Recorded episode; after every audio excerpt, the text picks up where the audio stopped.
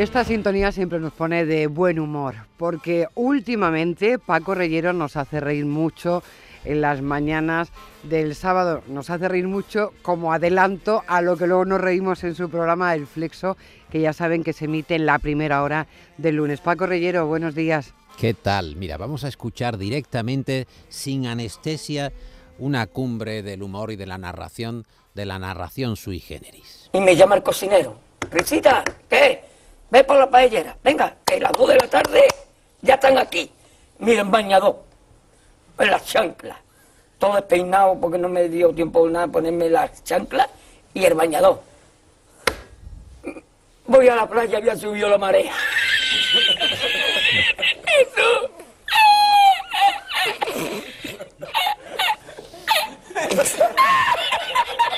Ya con esto me parece bastante, sin anestesia, pero ¿no? eh, sin anestesia. El chiste va subiendo de grados. Tenemos que hablar del gran libro del humor español que incluye a Risitas. Y este sucedido que le pasó a Risitas y que cuenta que fue de los pocos días que trabajó en su vida, luego fue reproducido en distintas televisiones con distintos formatos, formatos internacionales. Primi, por ejemplo, en marzo de 2014 esta pieza llegó a Egipto y entonces se subtituló como si Risitas estuviera hablando de los hermanos musulmanes.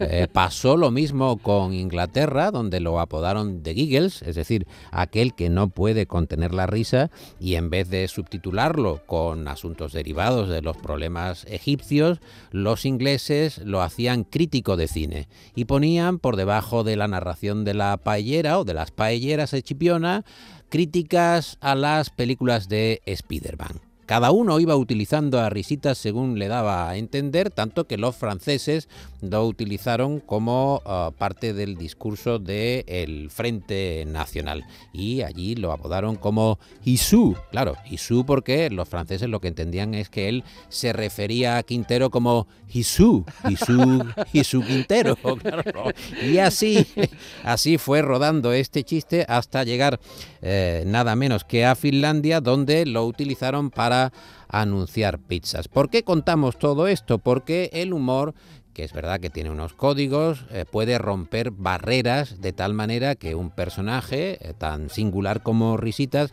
haga sus eh, sucedidos, su talento absolutamente universales. A mí me parece que el gran libro del humor español, que es de Jaime Rubio Janco, que está publicado por ARPA, pues no, nos va detallando cómo ha ido evolucionando nuestro propio humor, desde el absurdo, donde estaría, creo yo, risitas, hasta lo político, la sátira, la chapuza, también somos bastante, bastante expertos en la chapuza, y eh, Primi me gustan mucho algunas definiciones del humor, eh, por ejemplo, decía Álvaro de la Iglesia que los humoristas no pueden aspirar a cambiar el mundo, que lo que aspiran es a poner de relieve la distancia entre cómo creemos que es el propio mundo y cómo es la realidad. O Miguel Miura, que nos enseñó que el humor es verle la trampa a todo, ver cómo cojean las cosas. Esta expresión es muy certera, cómo van cojeando las cosas y no pretender cambiarlas, sino simplemente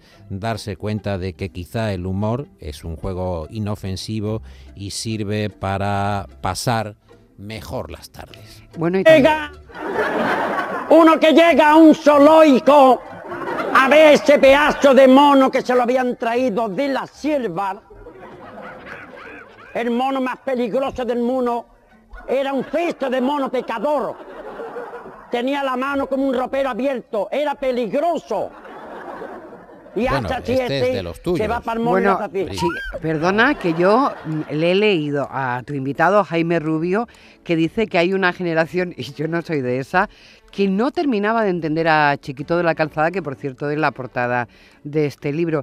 Es que hay formas de entender el humor también. Sí, hay muchas formas de, de entender el humor y pese a los códigos, yo le preguntaba a Jaime Rubio Hancock si, por ejemplo, el comandante Lara sería entendido en Alemania y él decía que sí, que por supuesto que sí, porque al final hay un humor universal. Cuando Ah, el comandante Lara habla de su cuñado Ramiro y dice, mi cuñado Ramiro fue a Venecia y fue atropellado por un coche, por ejemplo, que es una cosa verdaderamente sorprendente, o apareció en un hospital de urgencias con dos clavos, porque pensaba Ramiro que un clavo saca otro clavo. Es decir, se clavó un clavo y luego se volvió a clavar otro pensando que iba a salir así, de manera repentina. Pero este Paco, humor- lo has contado muy bien tú con, con el risita, ¿no? Como alguien que parece muy, muy nuestro puede tener humor en cualquier parte del mundo. Imagínate lo del clavo tiene otro clavo. En- el clavo tiene en otro Dinamarca clavo. seguro que hay algo parecido. Sí, la verdad es que a mí Risitas me parece que eh, convirtiéndose en un personaje que cuando le hubieran preguntado, oiga, ¿usted exactamente a qué se dedica? Y él hubiera dicho, yo a reírme como nadie.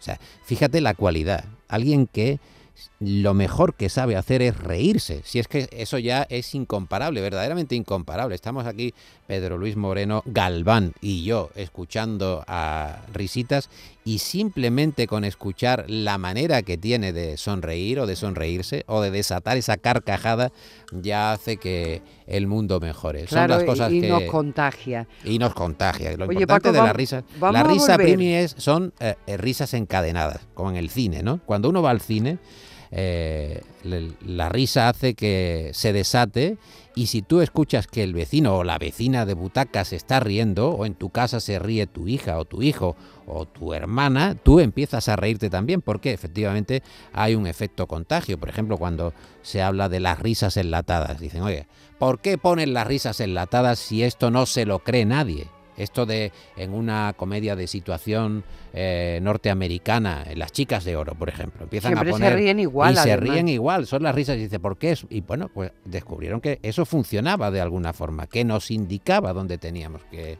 que reírnos. Dos cuestiones. No sé si has vivido algún momento, por ejemplo en la radio, de risa incontrolable en un estudio con alguien que empieza a reírse y no hay manera de parar. Sí, sí, además en momentos, por ejemplo, en momentos luctuosos o en momentos poco propicios para la risa, con lo cual hace que la risa sea más incontenible. Tú Claro, estás porque es dando, claro, tú estás no. dando un suceso, por ejemplo, algo que sería intolerable que te rieras y que sabes que pende sobre tu cabeza a lo mejor algún tipo de, de reacción por parte de cualquier eh, directivo o dirección. Y, entonces, claro, eso te suscita todavía más risa. O sea, sí, sí, lo prohibido siempre llama mucho más la atención. Entonces, claro, eh, pero sí, sí, hemos vivido tanto que recuerdo una anécdota de una, de una compañera eh, que fallaron todos los equipos técnicos, tanto que no había ni siquiera eh, la posibilidad de, de meter la, la cabecera, la sintonía de un informativo y se presentó un becario y dice, no te preocupes que yo me encargo.